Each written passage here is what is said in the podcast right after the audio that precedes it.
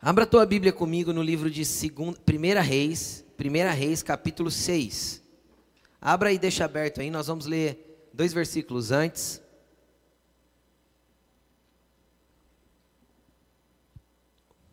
Ô Fer, acho que tá bom, só vou virar para mim, não tá, não precisa, eu ia falar para você me dar um pouquinho mais de retorno, mas não precisa não.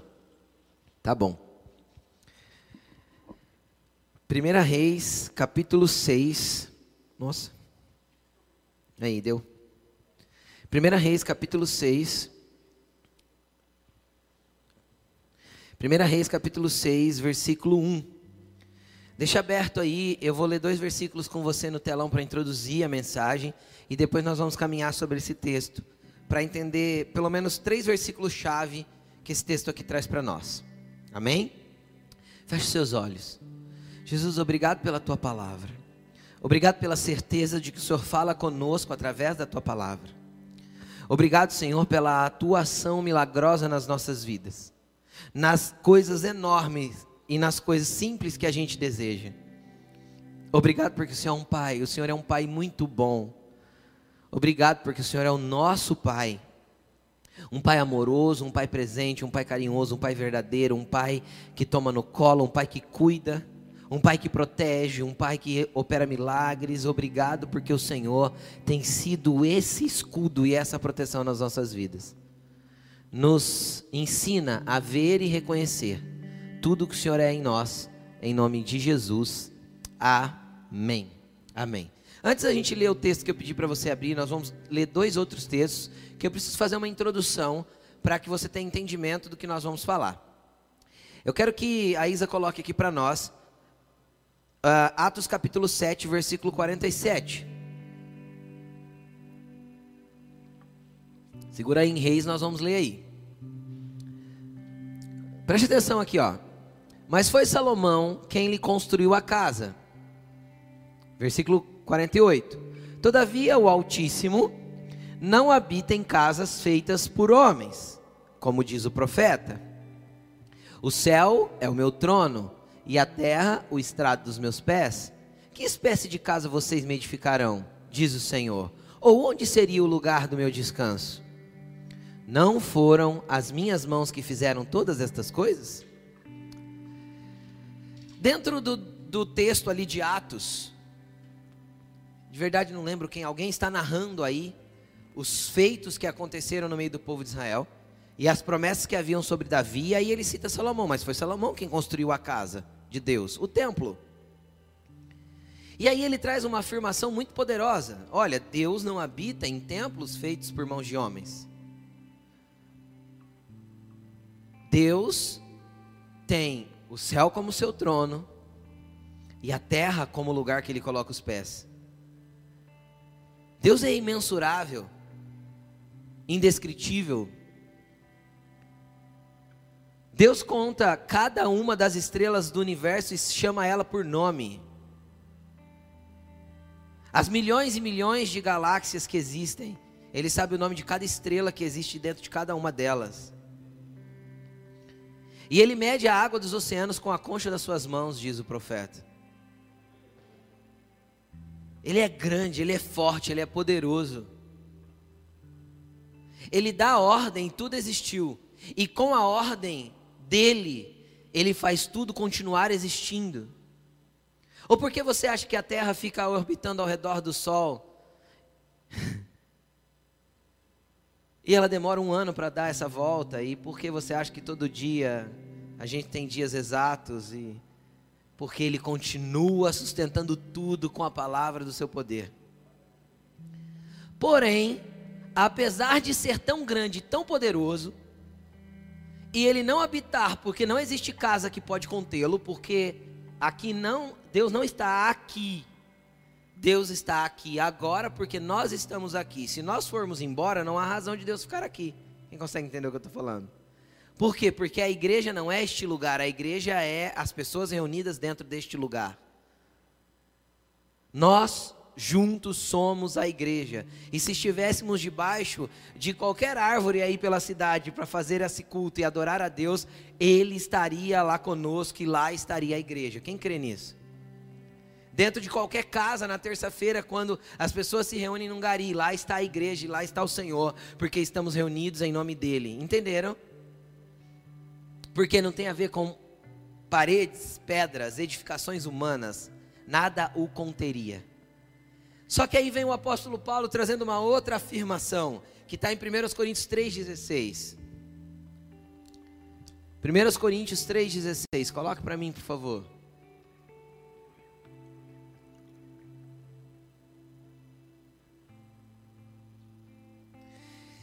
Vocês não sabem que são santuário de Deus e que o Espírito de Deus habita em vocês? Olha o que o apóstolo Paulo está afirmando para nós. Vocês não sabem que vocês são o santuário de Deus e que o Espírito de Deus habita em vocês? 17. Se alguém destruir o santuário de Deus, Deus o destruirá, pois o santuário de Deus, que são vocês, é sagrado. Não se enganem. Se algum de vocês pensa que é sábio segundo os padrões desta era, deve tornar-se louco, entre aspas, para que se torne sábio.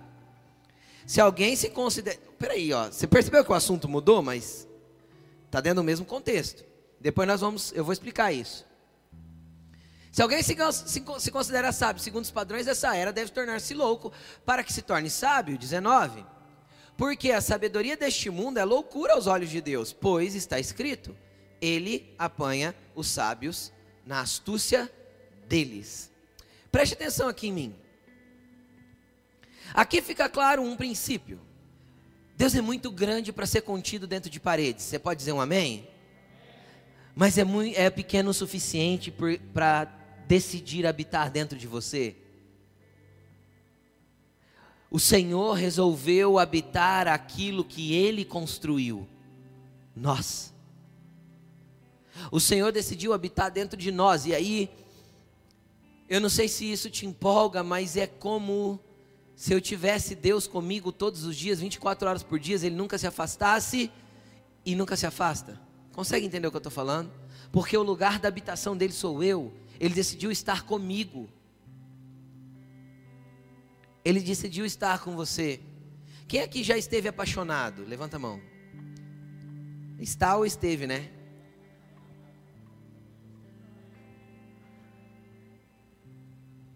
Quem já esteve apaixonado sabe o quanto você gostaria de estar com aquela pessoa o tempo inteiro? Quem já, já sentiu isso?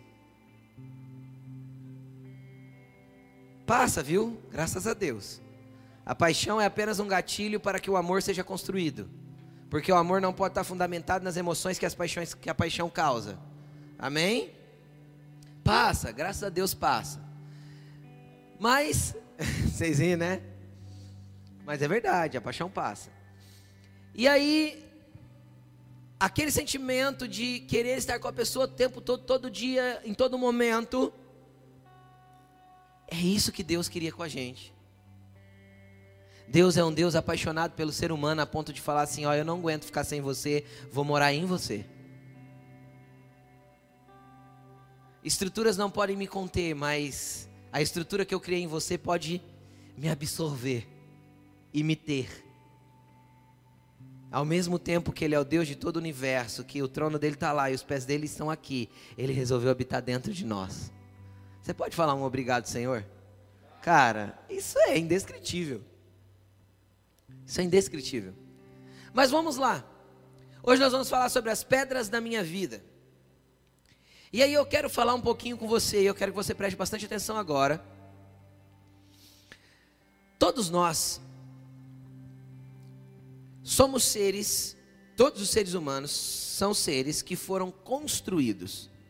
Eu vou explicar algo para você, para ficar fácil. Você pega um cachorrinho e tranca ele dentro de um canilzinho ali, pequeno. E todo dia você vai lá, joga só o alimento e tem zero de relacionamento com o cachorro. Estão entendendo o que eu estou dizendo? Ele vai deixar de ser um cachorro? Ou ele terá as características de um cachorro? Vai ser um cachorro um pouco mais bravo, porque não tem relacionamento com o ser humano, vocês conseguem entender? Mas ele não vai perder características de cachorro, vai? Vai latir, vai rosnar, vai ficar bravo, vai avançar. Sim ou não? Faz um ser, pega um ser humano e faz o mesmo. Ele vai se tornar um ser humano dentro daquela, daquela, daquela jaulinha? Não, não vai. Ele vai se tornar um animalzinho. Ele não vai saber falar. Se ele não tem relacionamento com o humano, ele não vai aprender língua nenhuma. Consegue entender ou não? Porque o ser humano ele é um ser relacional e que é feito a partir de uma construção. Por que você fala português? Porque a construção linguística feita em você foi por pessoas que falavam português. Estão entendendo ou não? E tantas outras coisas são construídas nos seres humanos e, obviamente, isso começa na infância. Sim? Estão comigo? Então, seus pais fizeram grandes depósitos na sua vida, você querendo ou não. Depósitos de forma de agir, depósitos de entender o que é a vida, de cosmovisão, visão de mundo, são seus pais que te deram, que te deu essa primeira visão de mundo. E é interessante que eu vou fazer uma pergunta aqui, não se constranja, porque eu tenho certeza que 90% ou mais vai levantar a mão. Mas é interessante que depois que a gente se torna adulto e a gente passa a ter a nossa percepção de mundo, nós passamos a ver nos nossos pais coisas que nós não gostamos. Quem já viu isso? Nas pessoas que nos criaram. Dependente, pai, avô, né, um tio que criou. Sim ou não? A gente não vê coisa que a gente não gosta. Agora eu vou falar uma coisa pior que a gente vê. Pior para nós. Não tem nada a ver com eles, eles fizeram o melhor dentro do contexto, às vezes deram o melhor, mas presta atenção. Quem já viu coisas em si que está no outro que te criou e que você não gosta? Entendeu? Por quê? Porque inevitavelmente nós somos um depósito de coisas que foram se acumulando para formar o que somos como identidade, personalidade e até algumas questões temperamentais. Nós somos uma construção, entenda isso. Nós somos uma construção de vários fatores: ambiente, ensinamentos, regras ou ausência delas, restrições ou liberdades demais isso vai mudar a concepção de como nós chegamos à fase adulta. Vocês concordam comigo? Quem percebe isso hoje? Quem consegue já entender isso? Amém? Eu também. E é interessante que a gente vai notar traços das pessoas que nos criaram, que colocaram construções dentro de nós, em nós. Mesmo que a gente não goste alguns traços, a gente não gosta, a gente tem. Inevitavelmente. E aí, entendendo que Deus não habita em templos feitos por mãos de homens, mas que Ele habita dentro de mim porque eu sou santuário de Deus. Eu entendo então que Deus tem um padrão e uma forma para a construção daquele lugar que Ele quer habitar. Pegaram? Tudo aquilo que aconteceu no Velho Testamento. Quem, o que, que Salomão construiu no Velho Testamento? Um templo. Sim ou não? A Bíblia diz, Hebreus diz, eu não lembro o versículo, o capítulo agora, mas Hebreus diz que tudo que acontece no Velho Testamento é sombra daquilo que seria como real no Novo Testamento através de Jesus. Então, tudo que você lê no Velho Testamento, uma construção que Deus manda fazer, um, uma ação que Deus manda ter, ele é um padrão que expressa, o que exemplifica algo que ele gostaria de manifestar na verdade dentro de nós no Novo Testamento através de Jesus. Entenderam ou não? Entenderam? O Velho Testamento é uma sombra, é um exemplo daquilo que nós teríamos que viver com o Senhor Jesus. Então aí Deus deu a direção para que um templo fosse construído e vamos ler um pouquinho a respeito da construção deste templo. 1 Reis 6, versículo 1. Vamos ler todo o texto, mas nós vamos nos ater a três versículos. Acompanhe comigo, ou aí no lugar que você abriu. 480 anos depois, os israelitas depois que os israelitas saíram do Egito, no quarto ano do reinado de Salomão, rei de Israel, no mês de Zive, o segundo mês, ele começou a construir o templo do Senhor. O templo que o rei Salomão construiu para o Senhor media 27 metros de comprimento, 9 metros de largura, 13 metros e meio de altura. O pórtico da entrada do santuário tinha a largura do templo, que era de 9 metros e avançava 4 metros e meio para frente. Ele fez para o templo janelas com grades estreitas. Junto às paredes do átrio principal e do santuário interior, construiu uma estrutura em torno do edifício, na qual havia salas laterais. O andar inferior tinha 2 metros e 25 centímetros de largura, o intermediário tinha 2 metros e 70 centímetros de altura e o terceiro tinha 3 metros e 15 centímetros. Ele fez saliências de apoio nas paredes externas do templo, de modo que não houve necessidade de perfurar as paredes. Na construção do templo, só foram usados blocos lavrados nas pedreiras. Não se ouviu no templo nenhum barulho de martelo, nem de talhadeira, nem qualquer outra ferramenta de ferro durante a construção. Preste atenção, versículo número 1, que nós vamos usar como chave. Na construção do templo, só foram usados blocos de pedras lavrados nas pedreiras. Não se ouviu no templo nenhum barulho de martelo, nem de talhadeira, nem de qualquer outra ferramenta de ferro durante a sua construção. A entrada do andar inferior ficava do lado sul do templo. Uma escada conduzia até o andar intermediário e dali ao terceiro, e assim ele construiu o templo e o terminou fazendo-lhe um forro com vigas e tábuas de cedro. Ele fez salas laterais ao longo de todo o templo, cada uma tinha 2 metros e 25 centímetros de altura. Elas estavam ligadas ao templo por vigas de cedro. A palavra do Senhor veio a Salomão dizendo, mais um versículo que nós vamos usar. A palavra do Senhor veio a Salomão dizendo, versículo 12: Quanto a este templo que estás que você está construindo, você, se você seguir os meus decretos, executar os meus juízos, obedecer todos os meus mandamentos, cumprirei por meio de você a promessa que fiz ao seu pai Davi. Viverei no meio dos israelitas e não abandonarei Israel, meu povo. Assim, Salomão concluiu a construção do templo, forrou as paredes do templo por dentro com tábuas de cedro, do cedro, cobrindo-as desde o chão até o teto.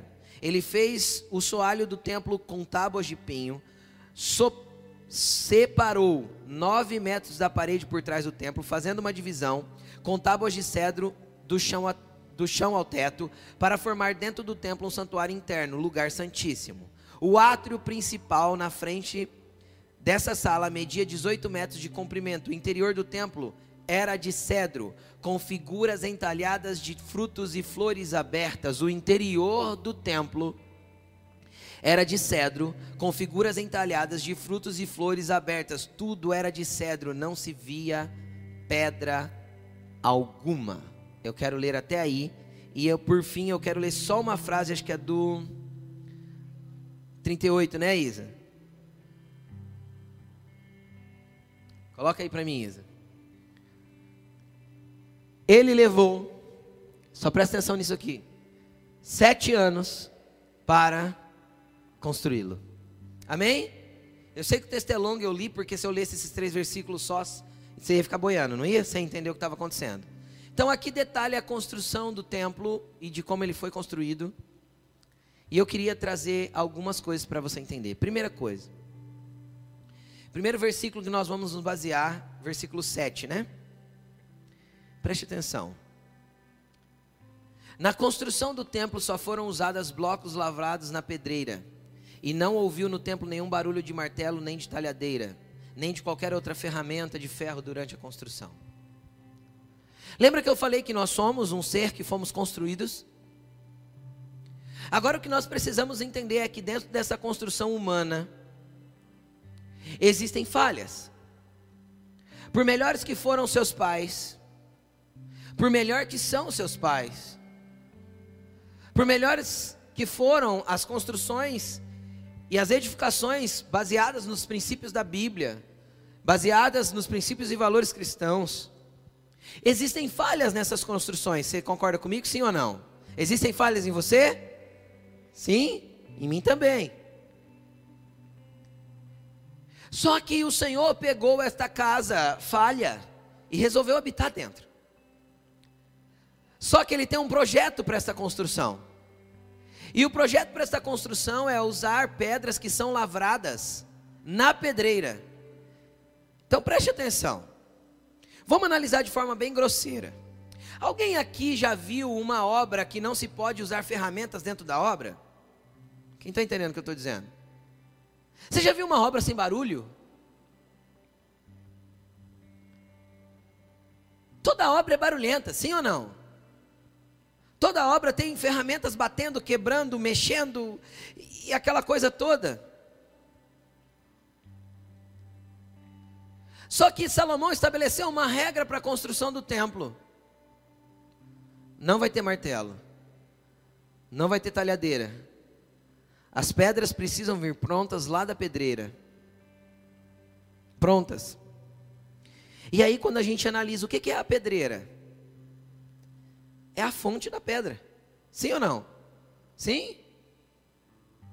A brita que você compra sai da onde? De uma pedreira. O granito, o mármore que você põe na sua casa, sai da onde? De uma pedreira. A pedreira continua sendo a fonte das pedras. Agora, se a construção que tem que ser edificada dentro de mim precisa ser feita do Senhor, eu tenho que entender que a pedreira, no meu caso, que sou a habitação dele, é Ele. Ele é a fonte das pedras que Ele quer edificar dentro de mim para ser uma construção sólida, estável e nos padrões dele. E é interessante, eu comecei a pensar de forma natural, cara. Hoje, se a gente busca uma pedra, preste atenção, imagina uma pedra grande, que seria a estrutura da construção daquele templo. Não existia colunas de concreto. Quem está entendendo o que eu estou falando?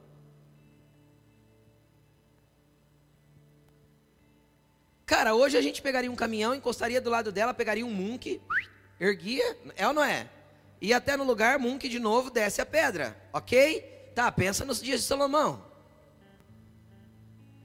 Cordas puxando aquelas pedras prontas, em cima de toras, sim ou não? Quem está entendendo o que eu estou falando? É aquelas toras iam rolando e as pessoas tinham que ir tirando as toras de trás, jogando para frente, tirando de trás, jogando para frente, e aquilo ia rolando, da pedreira até o templo.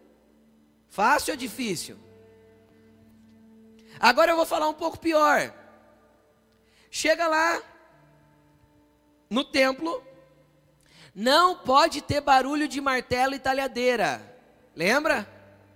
Aí o cara vai encaixar a pedra no lugar que ela tem que estar, ela está 3 milímetros maior do que deveria. Encaixa? Não. O que, que eu faço? Lapido ali mesmo? Volta a pedra para a pedreira. Lapida de novo. Tira 3 milímetros do lado esquerdo da pedra. Volta a pedra para o templo. Meu amigo, sabe como chama isso? Processos. A construção da sua vida com Deus não é feita da noite para o dia. Não existe fórmula mágica na sua vida com Deus. Não existe varinha de condom com Deus. Sabe? Sapatinho de cristal que alguém perde e, e de princesa vira maltrapilha novamente. Quem está entendendo o que eu estou falando? Não existe. Isso é só na Disney. Tudo que a gente faz com Deus é um processo. Agora deixa eu te explicar uma coisa. Se a casa que está sendo construída aí dentro é dele, os processos são deles e não nós. Os processos é dele, não nós. A ordem de como deve ser feita é dele e não nossa. Então, sabe o que ele está dizendo para você? Que dentro da tua construção ele quer que você silencie o barulho do martelo e da talhadeira. O problema é que tem tanto barulho de medo, de dúvida, de angústia dentro de você que isso não te deixa ouvir a voz de Deus que quer te lapidar e colocar as pedras certas nos lugares certos da sua vida. O problema é que nós não conseguimos silenciar o tanto de barulho que ouvimos e não conseguimos entender que as pedras precisam ser buscadas na fonte, precisam ser buscadas lá na pedreira, elas estão prontas e elas não vão vir para fazer remendo na tua vida. Entenda uma coisa: Deus não vai remendar a casa que é dele, Ele vai substituir as pedras falhas, as pedras que estão com fissuras, as pedras que estão te deixando fraco, as pedras que estão te causando dor, as pedras que estão te deixando em pecado, as pedras que estão te tirando da presença dele. Ele não quer arrumar, Ele não vai usar martelo e talhadeira dentro de você. Você consegue entender? Ele quer que você vá lá na fonte, tem pedra pronta lá. Só que para eu entender que tipo de pedra eu preciso, Primeiro eu preciso fazer uma análise na minha casa. Porque às vezes na sua casa a pedra que está ali é, é, deixando entrar água, deixando entrar umidade, deixando entrar é, é, calor, deixando entrar sujeira, é a pedra do orgulho, a falta de humildade, a falta de fé, o medo, o desespero. E aí o que, que a gente faz? As derrotas, a infidelidade, a falta de posicionamento. E aí o que a gente faz? Normalmente, cara, a gente tem a predisposição de entregar tudo para Deus no domingo. Só que na segunda pegar tudo de volta para a gente, a gente cata a marreta de novo, a talhadeira de novo e fala: Deus, deixa que eu resolvo isso aqui. Quem já fez isso? Entregou para Deus no domingo e na segunda-feira pegou tudo de volta.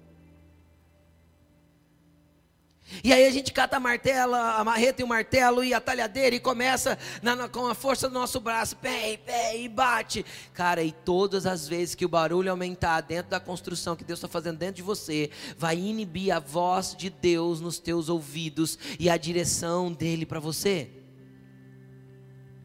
Quero te contar mais um segredo. Nas pedras que Deus quer estruturar dentro de você, querido. Não adianta você ligar na transportadora e pedir para alguém ir buscar para você lá na pedreira. É você que tem que ir lá. Não tem iFood para as pedras de Deus. Não tem. Não há delivery. As pedras de Deus, você precisa ir lá na fonte e falar assim: Deus, eu entendo que esta área da minha vida está toda torta. A pedra que construíram em mim disso é completamente deturpada. Senhor, eu enxergo o casamento totalmente torto, eu enxergo fé totalmente torto, eu, enxergo fidelidade totalmente torto. Eu enxergo a, a, como eu lido com o meu dinheiro totalmente torto. Jesus, tem um monte de coisa que quando eu olho para a tua palavra, as pedras são outras não foram lavradas dentro dos teus princípios. E aí, muitas vezes a gente fica sabendo dessas coisas, bate um desespero, e a gente vai lutar com a força do nosso próprio braço. Eu preciso ser diferente, eu preciso mudar, eu preciso ser diferente, eu preciso mudar, eu preciso ser diferente, eu preciso mudar, e ser sincero, quem já conseguiu? Sozinho. A gente não tem força muitas vezes para conseguir essa transformação. Sabe por quê? Porque está nele. Ele é a pedreira. Ele é a pedra angular. É dele que vai sair toda a concepção de vida que vai entrar dentro de você. E ele vai começar a substituir o teu ponto de vista, o teu jeito de ver, a estruturação da tua vida. Ele vai começar a edificar nele. E por mais torta que é a tua vida, por mais deturpada que, que, que a, a, o ambiente, as pessoas que te construíram te deixaram, e as suas próprias escolhas te deixaram, porque às vezes a gente mesmo escolhe errado e se entorta, sim ou não? Cara, deixa eu te explicar uma coisa: Deus é um Deus que não desiste de construções. Deus não era os governos que a gente tinha antes, que parava toda a obra no meio.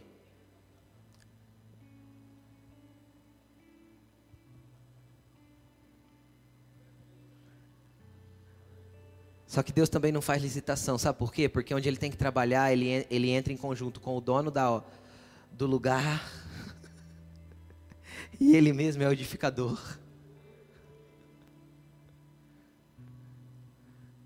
Não tem terceirizado. Tem coisa que eu não posso fazer por você, entendeu? Tem coisa que ninguém pode fazer por você e a maioria delas ninguém pode. É nós mesmos que temos que ir para a fonte, temos que conhecer a pedra angular, temos que conhecer a pedreira, temos que saber que de lá saem pedras lavradas, estão prontas e que não adianta eu ir lá e falar assim: ó, entrega para mim lá. Não, não, não. Você vai acompanhar o transporte da pedra. Você consegue entender? Você vai ver que você está ficando cada dia melhor e que está chegando o lugar dessa pedra se encaixar perfeitamente na tua vida e aquilo não te assombrar mais, não te assombrar mais com vazamento, com entrada de água ou com entrada de sujeira, entendeu? Por quê? Porque a pedra do Senhor vai estar sendo encaixada no lugar exato e você será estará sendo edificado segundo os padrões do teu criador. Segundo os padrões do teu criador. Agora, sabe o que é interessante numa obra? É interessante que se a gente vai construir uma casa, imagina assim. Aí tá lá um terreno. Aí você vai pedir os materiais. Vamos lá. Você pede tijolo, sim ou não? Cimento, ferro, pedra, certo? Madeira vai precisar? Telha, cano, torneira, fio, conduítes, tomadas, lâmpadas, piso, argamassa, revestimento para as paredes. Muito material, sim ou não? Sim. Agora imagine essa pilha de materiais e de repente você vai começar a edificação, você fala assim, já sei.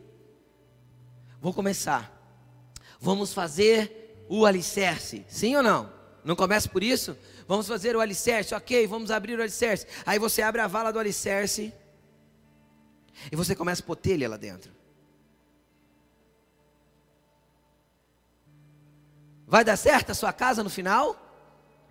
Aí você constrói todas as paredes, reboca, põe revestimento. E aí você fala assim: para que servem esses canos marrons que estão aqui?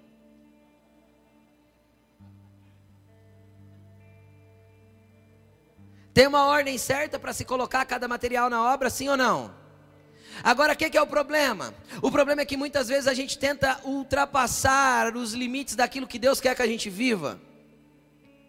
Tem hora que a gente quer viver muito além do que Deus já disse que a gente vai viver. E tem hora que a gente tenta viver aquém também, muito menos do que Deus está falando a respeito da gente.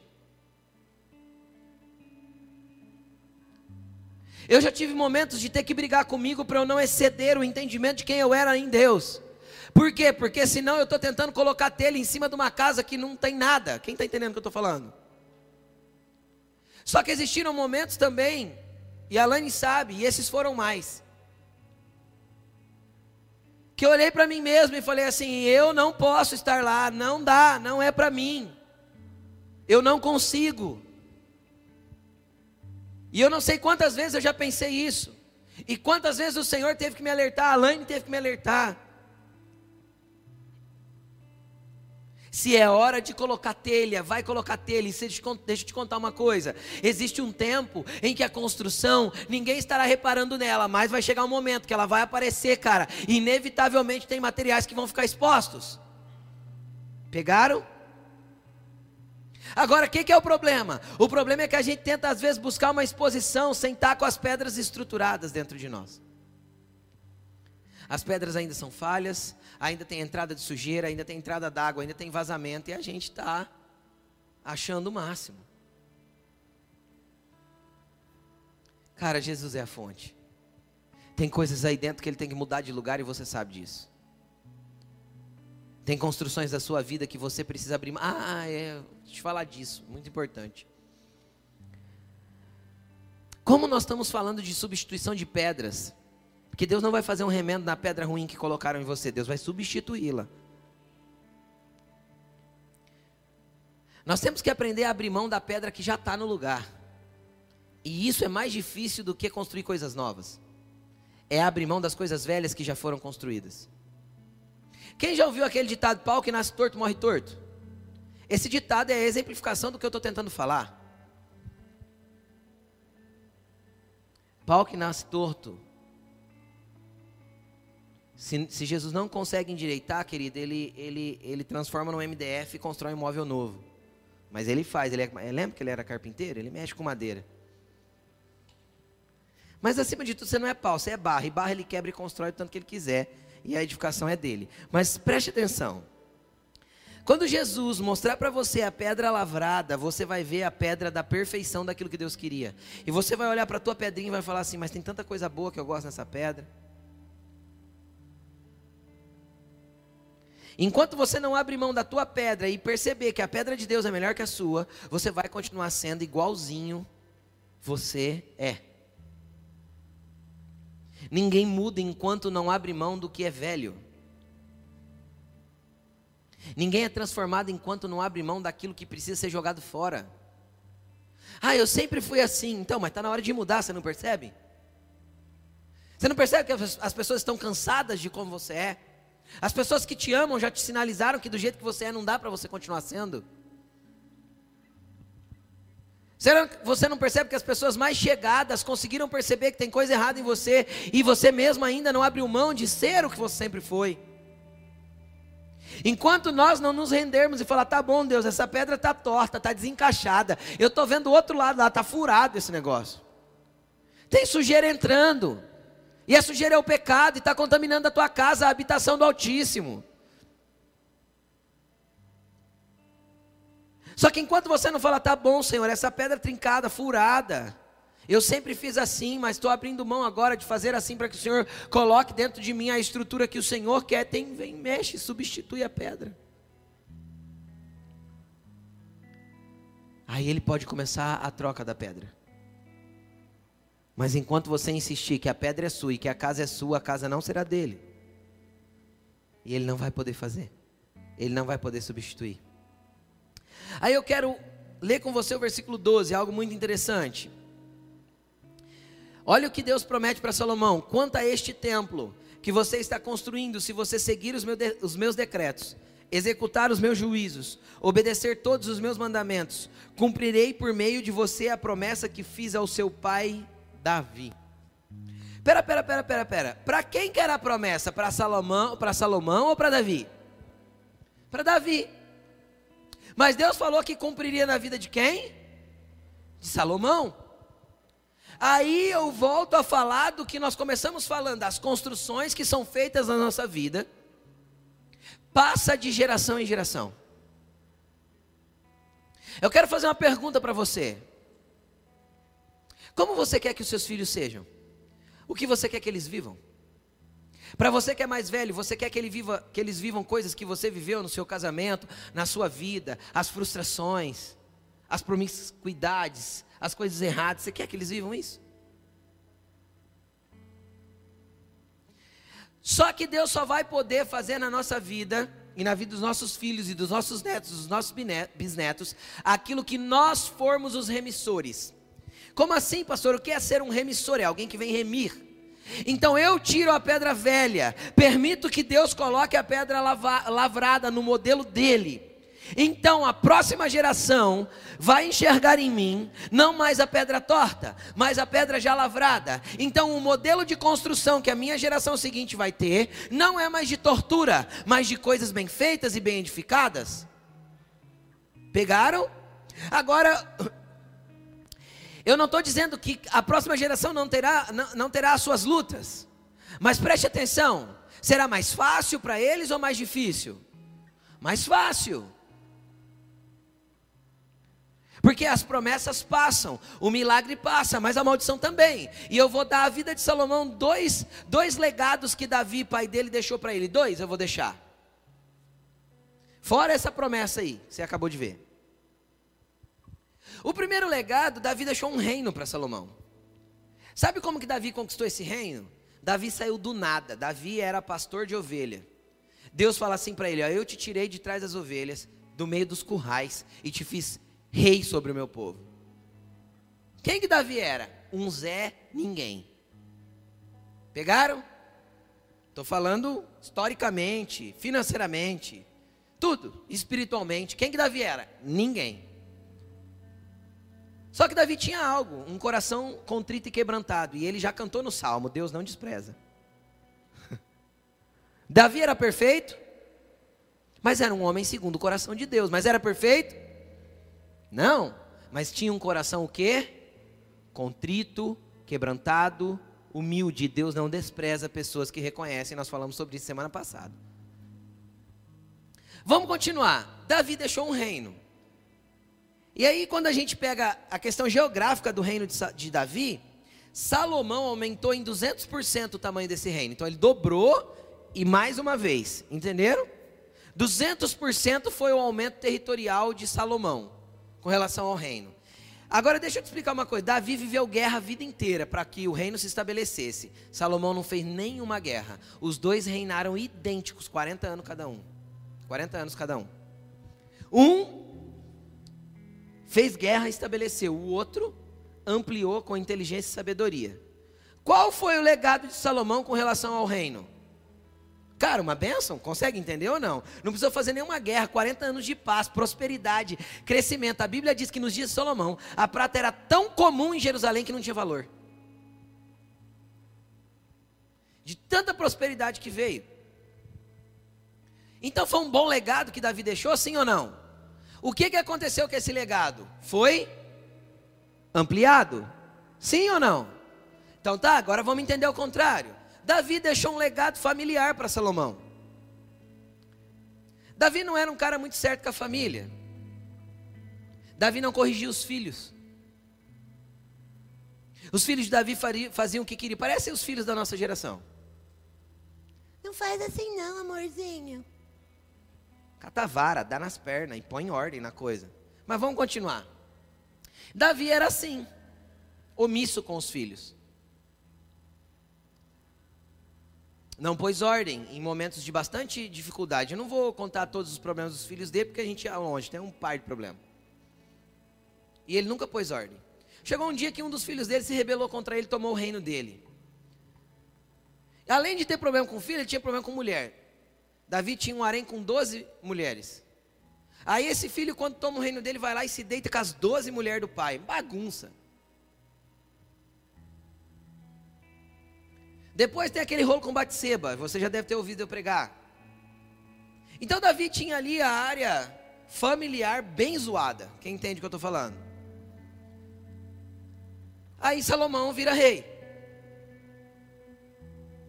Qual foi a área mais zoada da vida de Salomão? A Bíblia diz assim: ó, Salomão tinha 700 princesas e 300 concubinas. Salomão tinha um harém com mil. Então vamos lá, se o reino aumentou 200%, de 12 para mil, quantos por cento dá? Faz a conta. Uma conta rápida de cabeça, mais de, 300, é, de 3 mil por cento de aumento. É isso? É, né? 12, 24 é 100%, 240 dá, dá mil por cento. 3 mil por cento, 3.600 por cento. É muito, não é? ampliou a maldição? A Bíblia diz que por causa das mulheres, Salomão se desviou dos caminhos de Deus e passou a adorar outros deuses. Do mesmo jeito que Davi entregou um legado top, uma promessa top para o filho, o filho ampliou tudo aquilo que era bom. Ele entregou um conceito familiar distorcido e o filho também ampliou tudo aquilo que era ruim. Quem está entendendo o que eu estou dizendo? Então eu volto à pergunta: o que nós vamos depositar sobre a próxima geração? Pedras lavradas e boas como modelo perfeito daquilo que Deus quer fazer? Ou vamos depositar coisas ruins que os nossos filhos têm a capacidade de aumentar muito depois? Eu costumo dizer, como um, um, uma, uma exemplificação, de que se eu me arrasto, meus filhos andam, meus netos correm, meus bisnetos voam. Entenderam?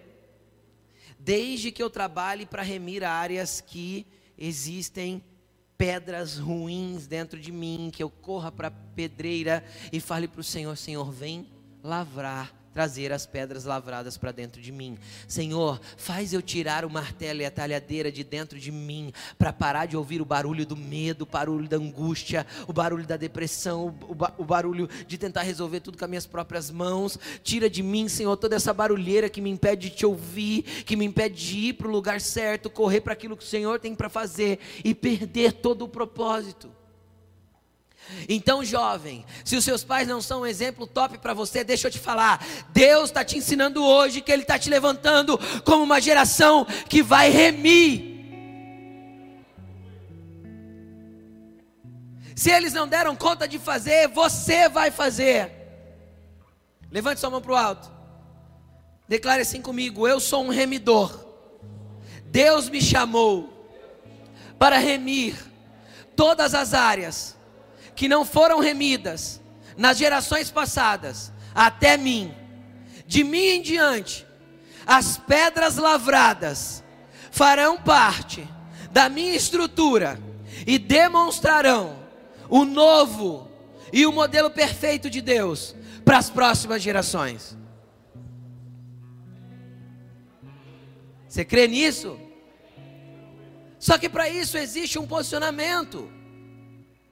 Aquele que quiser vir após mim, negue-se a si mesmo. Tome a tua cruz e siga-me.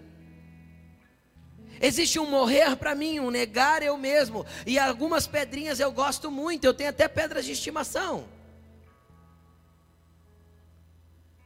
Que eu não quero que, que Deus substitua. E aí eu volto a dizer: o que você não remir, seus filhos terão que remir. Os ambientes que você não colocar ordem, sobrará para eles colocarem ordem. Eu não quero te culpar. Eu quero te dizer que ainda dá tempo. Faz assim comigo, ó. Você respira? Ainda dá tempo? Ainda tem jeito? Ainda dá para consertar? Naturalmente dizendo, quanto mais velhos somos, mais dificuldade temos com mudança, sim ou não? Sim.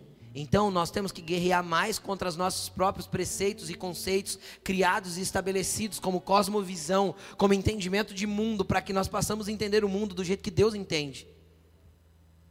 Quanto mais velhos ficamos, mais é, mais é a, árdua a guerra de quebrar as velhas estruturas para as pedras lavradas de Deus entrarem. Isso é uma verdade. Não que não tem jovem teimoso. Tem jovem teimoso aqui, gente? Não, não é só na igreja da Austrália, né? Mas tem jovem teimoso. Porém, quanto mais flexível nós formos, melhor. Por quê? Porque o que não é flexível quebra a gente. E às vezes Deus tem que quebrar a gente para a gente entender que aquilo estava errado. E todo mundo tem as suas áreas de inflexibilidade. Sim ou não, gente? Todo mundo é molinho, facinho? Aceita tudo que vem, do jeito que vem? Não é, gente. A gente é um bichinho esquisito. É ou não é? Aí tem hora que Deus tem que vir e quebrar nós no meio, aí quebrando nós. Né? Ai, Deus quebrou, tá doendo. Ele fala: Deixa eu trocar agora a pedra. Eu tinha que quebrar para você ver que ela não está certa. Às vezes ele sugestiona, a gente fala: Oh Deus, substitui sim. Que bênção, obrigado Jesus. E às vezes a gente fala: Não, não, não, não, não, não, não, não. Mas quem que habita aqui mesmo? Quem que habita aqui? Quem que é dono da casa mesmo? Papai é dono da casa. Vai chegar uma hora que ele vai, ele mesmo vai falar assim: quebra a pedra. Aí nós, a gente corre para a pedreira. Deus, dá uma pedra nova para mim. Você já chorou? Quem já chorou? É, então. Aí papai vem substituir a pedra. Por último, o último versículo que a gente ia ler. Perdi. 18. O interior do templo era de cedro, com figuras entalhadas de frutos e flores abertas. Tudo era de cedro, não se via pedra alguma. Ah, isso é muito top demais. Por quê? Preste atenção. Hora que certas áreas da sua vida tiver em ordem, as pedras tiver tudo bonitinho, Deus vai fazer questão de colocar uma cobertura de cedro sobre você. Por quê? Porque não tem mais vazamento, não tem entrada de sujeira, não tem umidade, então dá para pôr madeira. Porque madeira exposta a qualquer coisa dessa, o que acontece? Apodrece. Sim ou não? Então, na hora que não tiver mais as infiltrações, as umidades, os quartinhos que você for deixando Deus trabalhar e forem ficando prontos, Deus vai pôr uma cobertura de cedro, mas o mais lindo de tudo é que essa cobertura vai ter entalhes de frutos e flores abertas. Sabe o que é isso? É o que as pessoas vão apreciar em você. É o que as pessoas vão olhar e vão falar: cara, que top. Seja muito sincero com você mesmo. Quem já não viu uma fruta muito bonita e achou linda? Eu vou dar um exemplo, tem uma fruta que eu acho muito bonita, é bonita. Não gosto muito do sabor, mas eu acho muito bonita, a pitaia. É ou não é? Ela é uma fruta muito bonita, o sabor é razoável. Não é aquela fruta maravilhosamente deliciosa, tem gente que gosta muito. Estou falando ao meu paladar.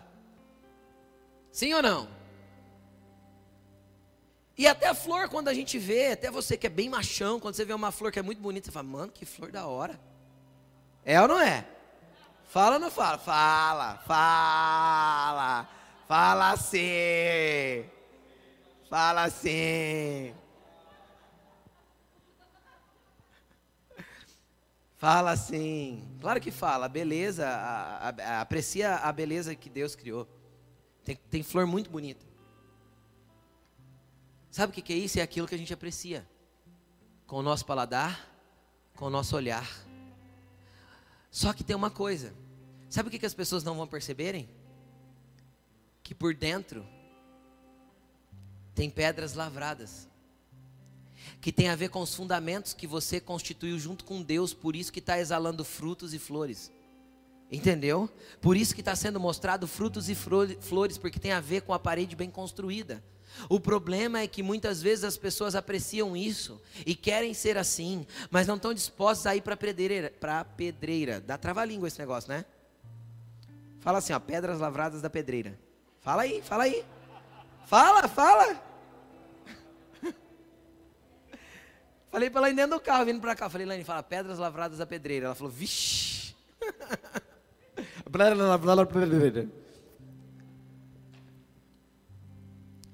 então as pessoas não estão dispostas a correr para pedreira. Trava mesmo. Por quê? Porque elas querem só os frutos e as flores. As pessoas me veem aqui em cima hoje e às vezes admiram, e a gente sabe que isso acontece. Vem a lã e admira. Nossa, eu gostaria de ser usado por Deus assim. Eu queria pregar desse jeito. É que você não me viu pregando a primeira vez. Né, Elaine? A Elaine viu. Existe uma construção interna sendo feita, cara, e ela é terrível e maravilhosa. E essa construção não parou. Eu arrumei alguns quartinhos da minha vida e outros ainda estão bagunçados e eles ainda precisam ser arrumados. Só que Deus vai cômodo por cômodo, área por área da sua vida, e cada uma que vai ficando boa, Ele vai pondo uma cedro e Ele vai mostrando ali os entalhes de flores e frutos, e as pessoas começam a admirar e falam: Uau, uau, eu queria ser assim, uau, como é benção. Eu vou dar um exemplo aqui que eu dei de manhã que é interessante para você entender. Em 2008, nós começamos uma empresa de representação comercial, 2007, 2008, alguma coisa assim. E aí a gente demorou três anos, né, Laine, para que a gente plantasse bastante. Então eu fiquei assim trabalhando, um ano pagando para trabalhar, um ano empatando no zero a zero, e um ano, no terceiro ano que eu comecei a ter resultados financeiros daquela empresa. E aí no final do terceiro ano a gente trocou de carro, trocou de casa, lembra, nego? fizemos viagens. Aí eu lembro de pessoas chegarem em mim e falar assim: eu já era pastor auxiliar nesse tempo, né? Aí chegarem em mim, ô pastor, ô Rodrigo, cara, você não sabe de uma vaga assim na área comercial para trabalhar como representante? Queria fazer, não sei o quê. Cara, vaga tem. Você está disposto a ir para a pedreira? Rodar três anos pagando, um ano pagando do bolso, com carro velho, sem ar-condicionado, dormindo nos hotéis mais fulascado que tinha, perdão a expressão da palavra. Que tipo de hotel, pastor? Um que eu entrei uma vez, quando eu entrei no quarto, estava um cheiro ruim, falei, que cheiro estranho nesse negócio aqui. A hora que eu abro a gaveta do criado mundo, tinha um Marmitex podre lá dentro. Virei as costas e saí, falei, ah, aqui eu não vou ficar, né? É assim. Só que ninguém quer pagar esse preço para ter resultado depois. Mas aí te vê trocando de carro e fala: Ó, oh, tá roubando. As pedras que você colocou com um trabalho sério, árduo, e espiritualmente dizendo a mesma coisa, que você foi cavucando, foi fazendo. Então as pessoas passam na Washington Luiz hoje, vê a fachada da igreja enorme aqui, não conhece a igrejinha da rua de baixo. Existe um tempo, quantos anos demorou para que a, o processo do templo ficasse pronto? Nós lemos, sete anos. Os processos de Deus não são do dia para a noite. Comece a substituir pedras hoje, o mais rápido possível. Deixa Deus construir a tua vida. Deixa Deus direcionar você para o propósito que Ele tem para você. Mas você vai ter que abrir mão de algumas coisas, ceder em outras, dar a razão para Deus em todas elas e falar: Deus, o Senhor estava certo. Pode mexer. Vai chegar uma hora, cara, que Ele vai revestir e Ele vai olhar para você e falar: Cara, essa área tá top. Vamos revestir aqui aqui de madeiras de cedro e os frutos e as flores vão começar a aparecer. Aí vão olhar para você e falar assim: nossa, como você está bonito, né? Entende o que eu digo? Bonito entre aspas, né? Tem a ver com a beleza exterior. Mas vão começar a admirar as coisas que você tem. Aí vem aquele ditado, né? Todo mundo vê os tombos que eu levo, mas ninguém vê as pingas que eu tomo. ditado feio, né? Provérbio horroroso. É, é o contrário, é isso aí, eu nem sei de, de pinga, eu não entendo esse negócio aí. mas é um troço assim, né? Todo mundo vê as pingas que eu bebo, mas não vê os tombos que eu levo. É isso aí, o ditado. É esse aí, é esse aí. Então, cara, todo mundo vai ver aquilo que vai ser exposto, que vai estar por fora. Mas a parede precisa estar certa, sem furos, sem trincas, porque senão a madeira apodrece. E aí eu vou te falar uma coisa: quando a madeira apodrecer, vai ser impossível esconder, porque já estará exposto. Pegou? Todo mundo vai perceber. Tem alguma coisa errada por trás dessa madeira, está apodrecendo.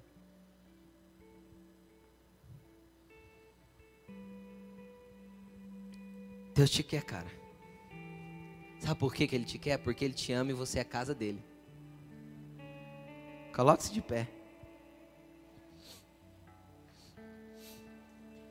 Agora depende só de você reconhecer as áreas da sua vida que precisam de pedras novas, lavradas na pedreira. Corre até a pedreira nessa noite. Vá até a fonte das pedras. Vá até a rocha eterna, a pedra angular. O Senhor da edificação, o dono da tua vida e o dono de todas as coisas, e fala para ele, Senhor, quantas áreas aqui dentro ainda precisam ser mexidas. E deixa ele mexer. Cara, só começou a obra. O que você precisa fazer no começo da obra é tirar a marreta e o martelo e a talhadeira e não dá oportunidade para que você assuma de novo, entendeu? Não deixar os barulhos controlarem a tua vida.